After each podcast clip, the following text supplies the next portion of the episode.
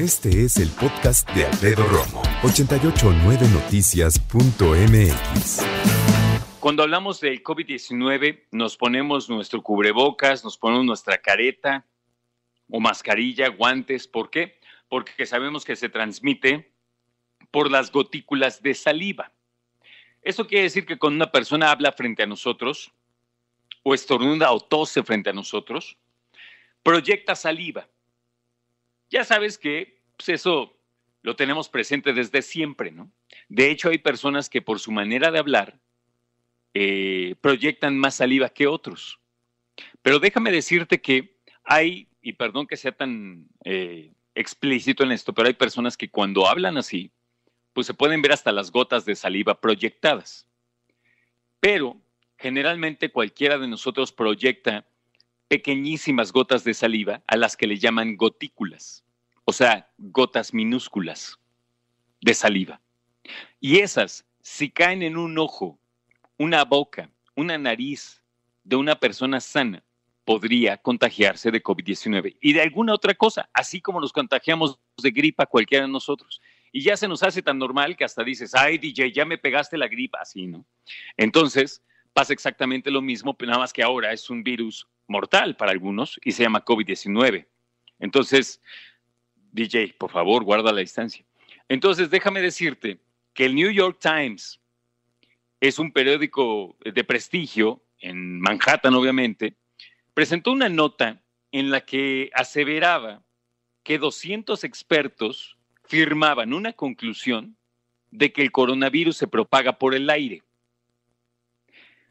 Cuando empezó la semana, o sea, ayer, la Organización Mundial de la Salud no prestó atención al respecto, pero ahora, un día después, hoy martes, reconoció lo que ellos dicen, y cito, la evidencia emergente de contagio por aire.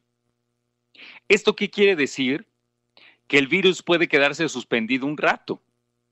Dejó abierta a la Organización Mundial la posibilidad y a sus implicaciones, así como las precauciones que debamos adoptar informaron en conferencia de prensa a través de una funcionaria de la organización llamada Benedetta Alegrand. Ahora, habían dicho con anterioridad que solamente se transmitía por gotículas pequeñas, que al fin y al cabo proyectadas al aire terminan cayendo al piso o a alguna otra superficie. Ahora, los científicos, estos 200 que son de 32 países, dicen que en las pruebas que hicieron muestran partículas pequeñas exhaladas que puedan infectar a la gente que las inhale, dijo el New York Times este sábado pasado, que por cierto fue 4 de julio. Y entonces, como son todavía más chiquitas que las gotículas, son partículas, entonces pueden quedarse suspendidas en el aire y flotar más tiempo. Tú piensa en una plumita de ave que si la sueltas al aire, se puede quedar la eternidad ahí flotando, ¿no? Ahora imagínate una partícula. Entonces, hay científicos que dicen, oye, ¿por qué si ya nos estamos dando cuenta de esto, por qué no empezamos a soltar guías al respecto? Y la OMS está obviamente, como es su trabajo, quiero aclarar, pues todavía reticente no porque no les crea, sino porque tiene que hacer sus propias pruebas. Revisar ese documento y decir, a ver, espérame, Vamos a ver qué dices tú, vamos a ver qué encuentro yo. Y en ese sentido, va a tardar un poquito para aceptarlo al 100%. Si lo acepta, entonces sí, va a, informar a todo el planeta y va a tener que hacer guías para que tú y yo estemos más, eh, más preparados, más y mejor preparados para enfrentar esta pandemia. Déjame decirte que eh, la vía aérea se queda entonces como una posibilidad. Y es que tú dices, a ver, espérame, entonces, ¿qué ha cambiado? Explícame, yo te explico. Antes tenía que ver con las gotas de saliva que cuando alguien hablaba nos caían directamente, haz de cuenta, al ojo, ¿no? Y ya te cayó. Como el ojo tiene una mucosidad, tiene agüita, entonces entra a tu organismo, a nuestro organismo, y entonces te contagias. Pero si la librabas con una careta y la persona hablaba y te salpicaba el rostro, pero con la careta se quedaba ahí en la careta y no pasaba nada y decías, ¡ah! Ya la hice. Pero ahora la situación es que si hay una persona que traiga una careta, le caen esas, eh, esas partículas de saliva, pero a lo mejor el viento se empieza a mover y unas partículas microscópicas, obviamente, flotan en el aire. Y entonces, ya deja tú que la pare la careta, pueden pararla hasta cierto punto, pero también el aire puede moverlas para evadir la careta y caer en tus ojos. O a lo mejor, simplemente si no traes careta, hay una persona que va en el parque caminando, estornuda, está contagiada, va a metros de ti y tú dices, ah, bueno, está a metros, ¿no?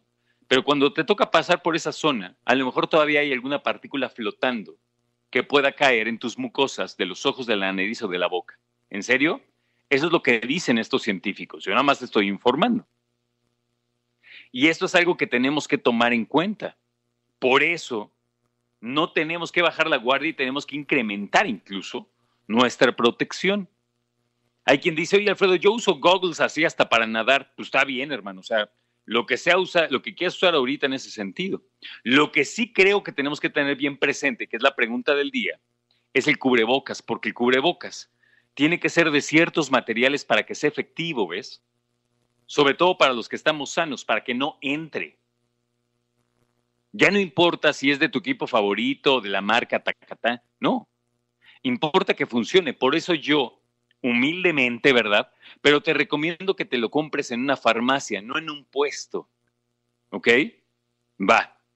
Ahora, la Secretaría de Medio Ambiente de la Ciudad de México pide a todos nosotros evitar el uso de productos plásticos desechables, porque además de que contaminan, no frenan la propagación del virus, porque han ah, lanzado estudios en donde evalúan la persistencia del virus en diferentes superficies y déjame decirte que dura hasta cuatro días en plástico y acero inoxidable dos días en vidrio, un día en tela y la madera, hasta siete en la capa exterior de una mascarilla médica. En otro estudio se observó que el virus sobrevivía hasta cuatro horas sobre el cobre, 24 horas en el cartón y hasta 72 horas en el plástico y en el acero inoxidable, ya te digo. Así que, por favor, tómalo en cuenta. Escucha a Alfredo Romo donde quieras, cuando quieras. El podcast de Alfredo Romo en 889noticias.mx.